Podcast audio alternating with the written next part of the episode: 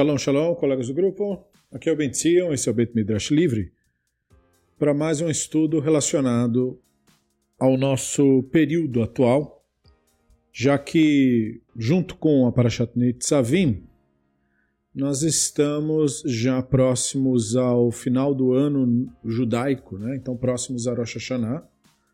E hoje, particularmente, dia 2 do 9, é, no calendário hebraico, seria o dia que os rabinos associaram com a ideia do Bereshit, da narrativa do Bereshit.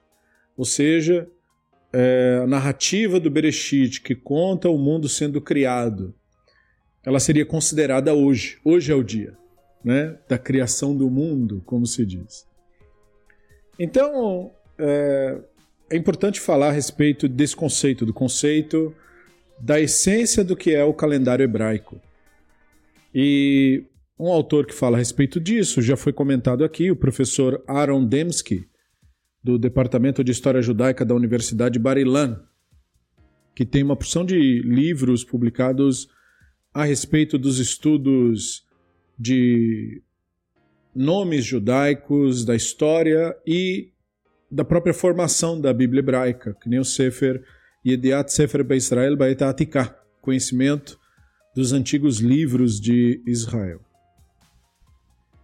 Então, nós começamos considerando que o primeiro mandamento considerado dado a Israel é justamente para se fazer um calendário.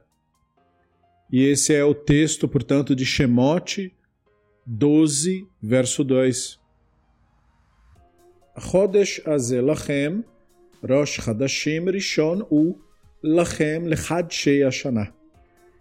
Este mês marcará para vocês o princípio dos meses, será o primeiro dos meses do ano para vocês. E há toda uma interpretação tradicional em torno disso, né? sobre o conceito da lua nova e como se fazer a intercalação do ano bissexto, enfim, temas do calendário. Então, isso é tema de diversos livros clássicos dentro da tradição. Bom, o que se entende é que esse mandamento está coordenando o conceito dos meses do ano, estabelecido numa fase tão precoce, tão crítica na formação da nação, que reconhece que o fato fundamental seria considerar que a, nós temos que ter uma adequada consciência do tempo. E ela então é institucionalizada como parte crucial que molda e distingue uma cultura de outra cultura. E ao contrário dos calendários do mundo antigo que eram baseados na natureza e baseados em mitos próprios e dramas é, rituais, como o festival Aquito assírio-babilônico, para servir de exemplo histórico disso, o calendário hebraico marca o começo dos anos enraizado num evento chamado evento historiográfico, que é o Êxodo, né? a narrativa do Êxodo. E isso, para culturas do mundo antigo, isso é uma inovação.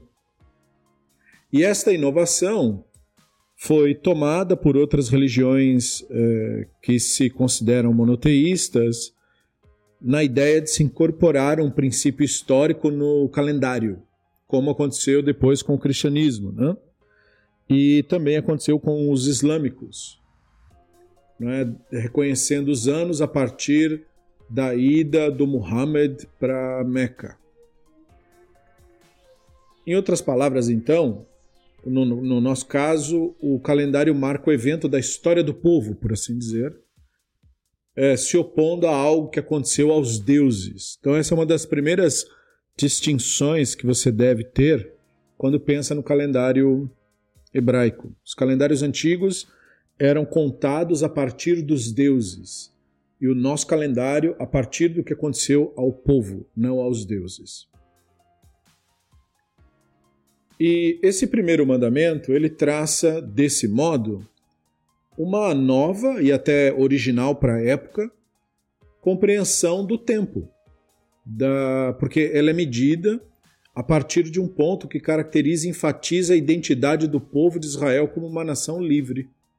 Como eu falei, em vez de ser baseado em alguma coisa que o Deus fez ou em alguma coisa que aconteceu lá no reino dos deuses. E isso é digno de nota porque um escravo, é, membro da sociedade comum no mundo antigo, um escravo não controla o seu tempo. Essa é uma das principais características de alguém escravizado. Essa pessoa não tem o tempo sob seu controle. E, portanto, um mandamento para estabelecer um calendário pode, nesse sentido, ser entendido como uma espécie de declaração de independência para as pessoas que tinham acabado de ganhar a liberdade. Porque, ainda que fossem livres, se não fossem donas do seu tempo, então não são livres, de fato. Ok, então esse é um primeiro ponto. Então nós podemos passar para refletir sobre os quatro anos novos que foram estabelecidos no texto da Mishnah. Como eu falei, isso é uma inovação. E essa inovação é destacada no texto da Mishnah de Rosh Hashanah, primeiro capítulo, primeiro parágrafo.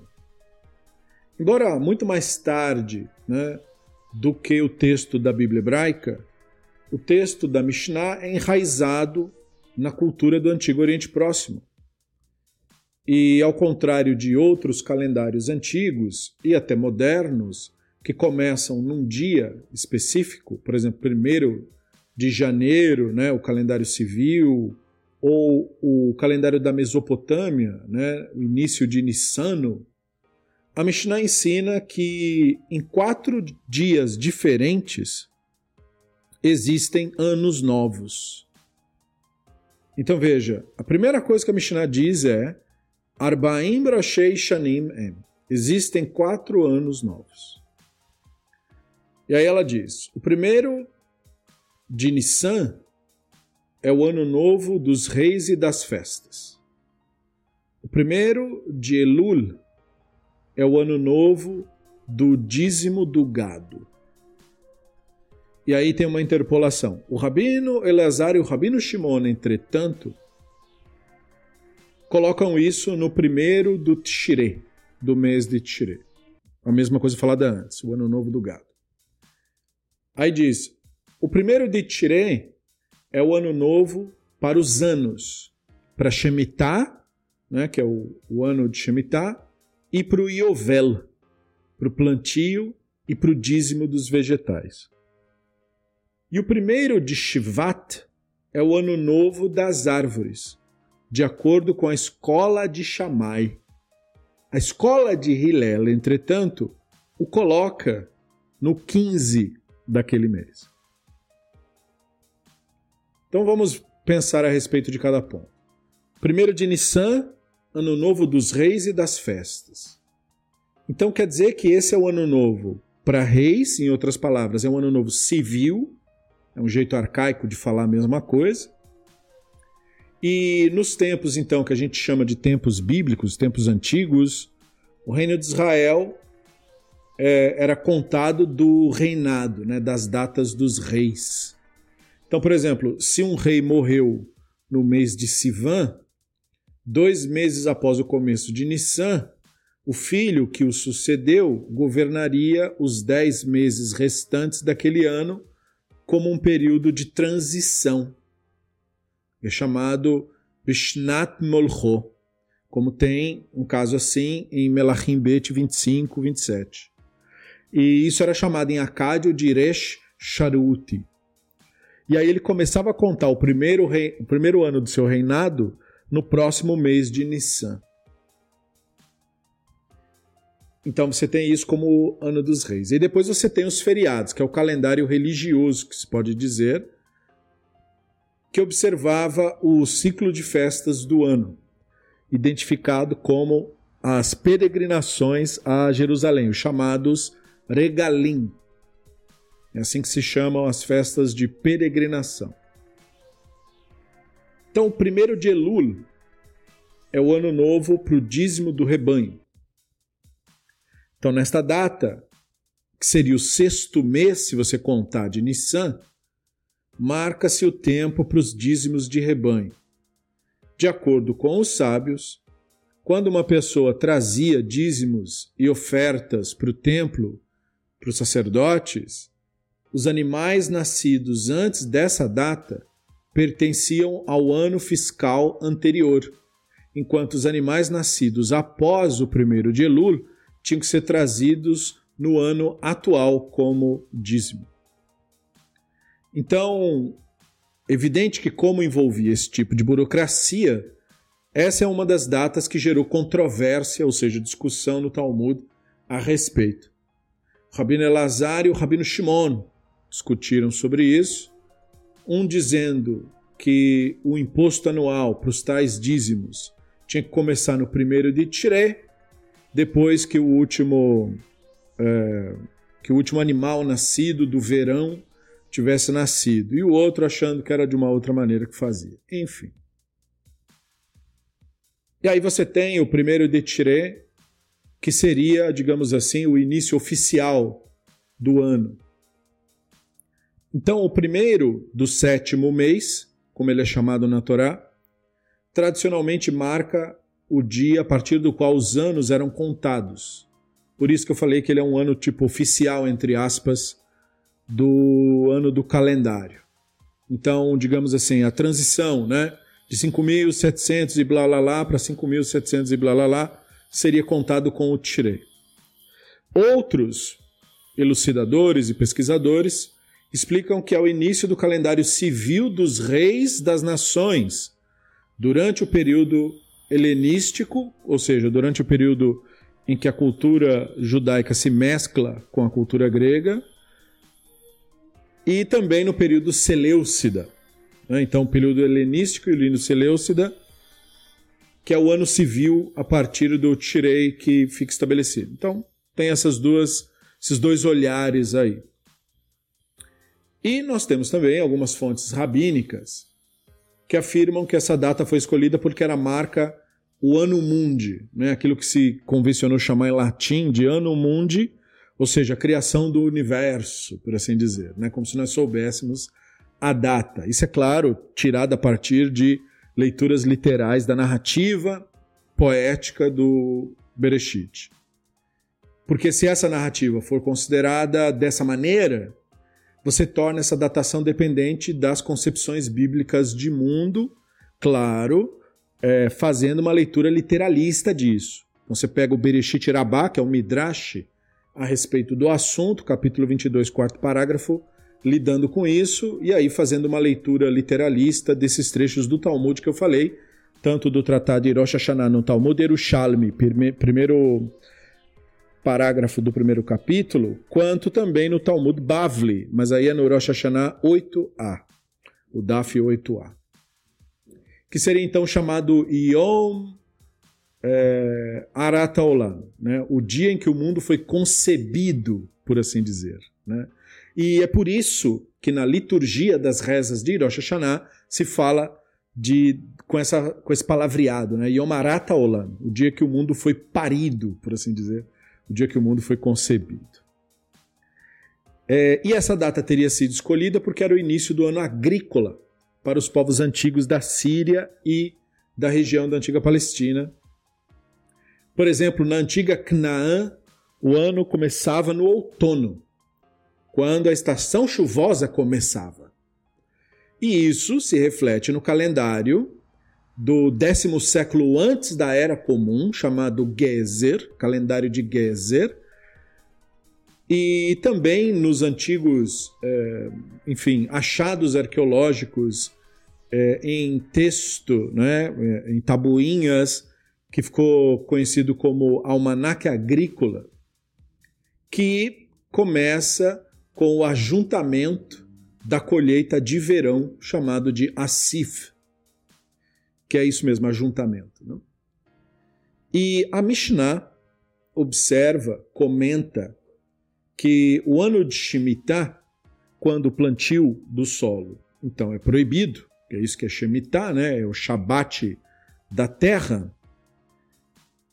é, se começa nessa data e aproximadamente também no Iovel, no ano de Iovel. E a idade de uma árvore, por essa razão, é contada a partir dessa data, quando o cálculo das leis chamadas de Orlá, não é? Os três anos durante os quais o fruto de uma árvore recém-plantada não pode ser de maneira nenhuma consumido, é contado a partir desse, desse olhar do calendário, desse ano novo, por assim dizer. E todas essas regras, como se vê, são diretamente relacionadas com a agricultura.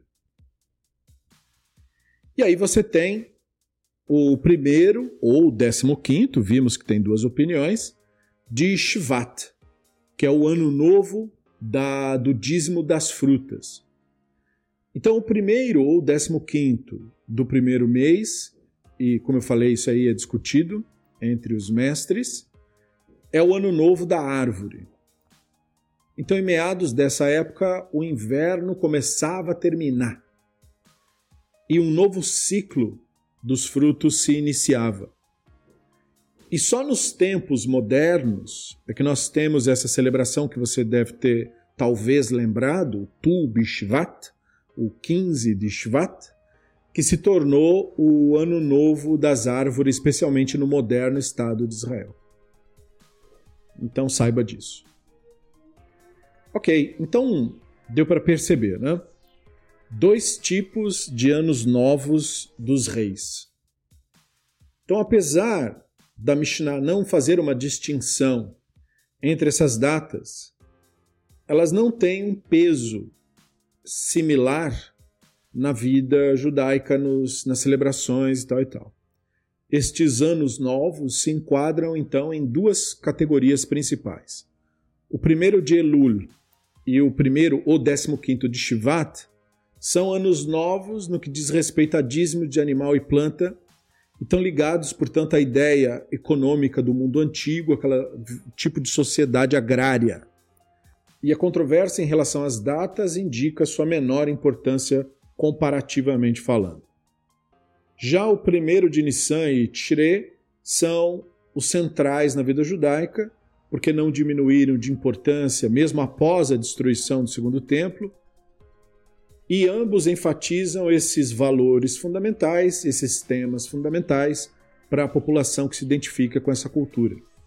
Nessas datas, próximas ao equinócio de primavera e outono, são definidas e são indiscutíveis e dividem o ano em dois segmentos iguais de seis meses. Então, o que estamos vendo é que na cultura hebraica, calendários são expressões da natureza. Calendários do mundo antigo eram tipicamente um reflexo do mundo natural. Então não é de estranhar que seja assim aqui. Só que no mundo das demais nações, a natureza e a religião estavam entrelaçados porque o sol, a lua eram deuses, os campos eram deuses, as florestas eram deuses, os rios eram deuses, tempestades são deuses, a própria fertilidade é deusa tudo era visto como manifestação do Deus, de uma pessoa divina que teria o poder mágico de fazer aquele específico fenômeno. Por isso tinha o Deus do mar, que é diferente do Deus do vento, que é diferente do Deus do fogo, que é diferente do Deus de tudo mais. E estas histórias, que é isso que estas coisas são, né? histórias, elas acabavam se refletindo no calendário dos povos. Então nós temos o Egito e povos na Mesopotâmia, né? ou seja, entre ali o Eufrates e tal, os antigos locais que hoje são Iraque, Irã e tal. Você tem ali o desenvolvimento de culturas fluviais, que, portanto, sempre começavam na primavera. Então, o mundo em que os antigos israelitas viviam era cercado por dois grandes centros civilizacionais: a Mesopotâmia por um lado e o Egito por outro. Ambos como as civilizações da China ou da Índia, começam sua história como culturas fluviais. E a economia e cultura da Mesopotâmia era baseada na irrigação provida pelos rios Tigres e o Eufrates e a do Egito no Nilo. E essas sociedades definiram seus ciclos de tempo de acordo com isso. O ano começava na primavera, depois que a neve derretia das montanhas e fluía para os rios. E por meio desse ponto fixo temporal, né, eles tinham um único ano novo e criaram um calendário que entrelaçava, portanto, esse evento da natureza, a religião que eles criaram e o governo que eles criaram. Então, se percebe em Canaã uh, culturas pluviais que começavam no outono, porque Israel não tem um rio central. Então, a vida agrícola era determinada por uma cultura de chuva sazonal, como se vê em Devarim 11, 11 né? A terra que você está prestes a atravessar e possuir é uma terra de colinas e vales que absorve sua água das chuvas dos céus. Então, isso se reflete nos calendários do festival, conforme se lê em Shemot, nos capítulos 23 e 24, onde você tem as festas de peregrinação, né? Sukkot, por exemplo, que está no fim, aspas, né? Ou na virada, por assim dizer, do ano. Então, Shemot 23, 16, Verhaga Asif Batzet Hashanah, festa da reunião no final do ano. E depois Shemot 34, 22, Vehagasif Kufat Hashanah, festa de ajuntamento na virada, né, no, no virar do ano, no, no concluir do ano.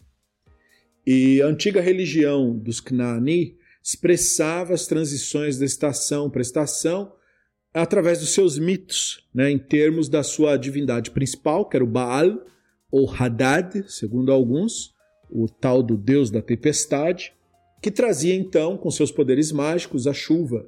E aí a chuva fazia o solo ficar fértil.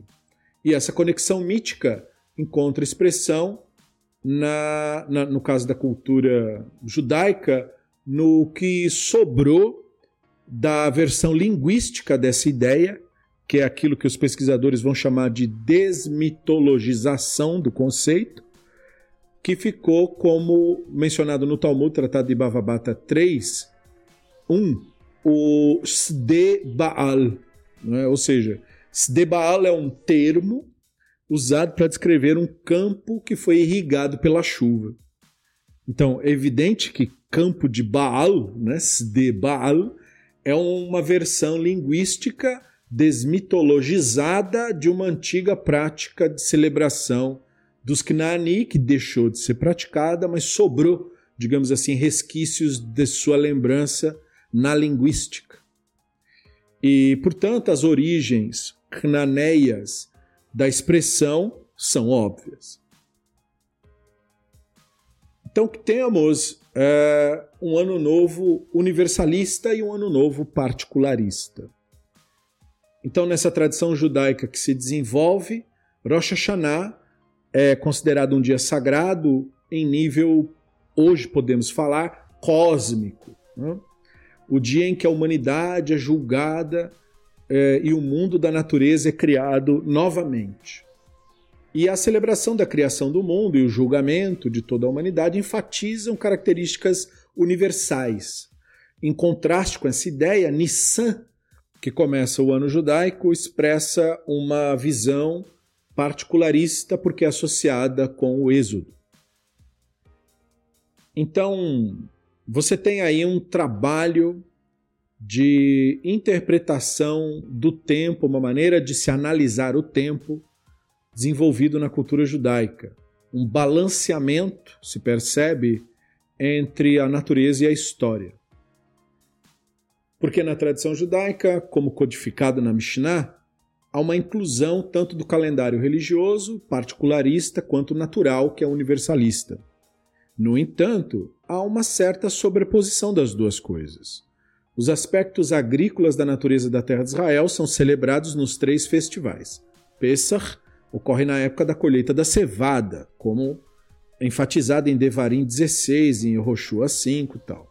Shavuot, colheita do trigo e oferta dos primeiros frutos. Sukkot, retirada dos frutos das árvores, como se diz em Shemot 23 e 34. E a narrativa da Torá meio que impregnou essas estações com um sentido histórico, porque o Pesach celebra a saída do Egito e, portanto, a proteção do primogênito israelita, lá em Shemot 12, isso é enfatizado, né?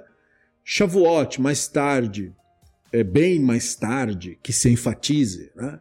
se torna a festa da outorga da Torá, e a ideia de proteção divina de Sukkot durante a peregrinação do deserto de Vaikra 23. Então, como se vê, estas celebrações mostram um calendário hebraico equilibrando a complexidade paradoxal destas múltiplas identidades judaicas no âmbito pessoal e no âmbito coletivo. Por um lado, se pretende manter a identidade nacional, formada à luz da, do mito histórico, e por outro lado, o reconhecimento dos laços que se tem entre a humanidade e a natureza e seus fenômenos.